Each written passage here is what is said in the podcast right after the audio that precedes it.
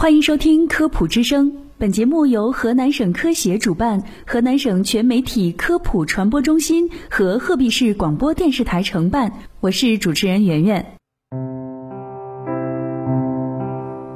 现在呢，越来越多的人会感觉到，小的时候啊，觉得自己每逢周末能一觉睡到大中午，现在还不到三十岁，晚上可能睡得也不是很早，早上定点八点左右就醒了。怎么睡也睡不着。其实呢，睡得晚、睡得短、睡得浅，已经成为国人，特别是年轻一代的睡眠常态了。一方面，现代社会的发展，晚上仍然是灯火通明，不像在古代日落而息，所以由于光照的原因，白天想做的事情，晚上也可以做。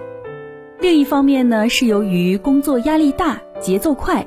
忙于工作、家庭和孩子，等都处理完了，感觉有了属于自己的时间，就想看看手机、打打游戏，所以即使夜深了也不想睡，由此形成了一些人睡得比较晚，但是第二天需要早起工作，所以睡的时间比较短。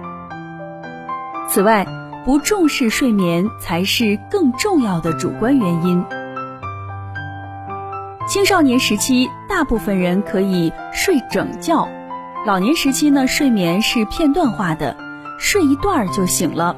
过一段时间呢，困意来袭，又接着睡着，这样夜里醒来几次。这和褪黑素分泌的峰值有关系，褪黑素和性激素分泌的水平也密切相关。比如，女性在更年期，或者男性五十岁。或接近六十岁的睡眠也会出现更多的问题。现代人的身体结构及生物节律和古代人其实是差不多的，并没有进化到能够适应现代环境熬夜的体质，所以熬夜晚睡需要节制，不利于身体健康。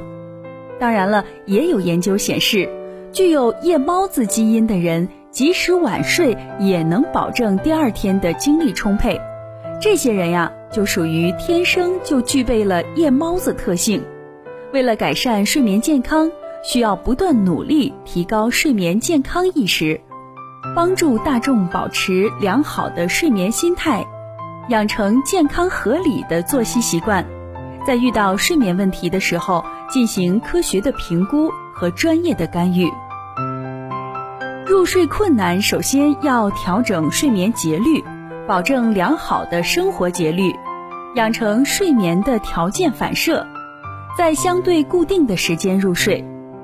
如果今天九点睡，明天十一点睡，后天十二点睡，很难形成条件反射。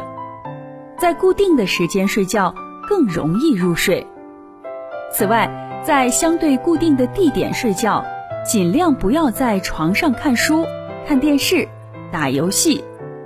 如果床只是睡觉的地点，就会形成睡觉地点的条件反射，促进快速入眠。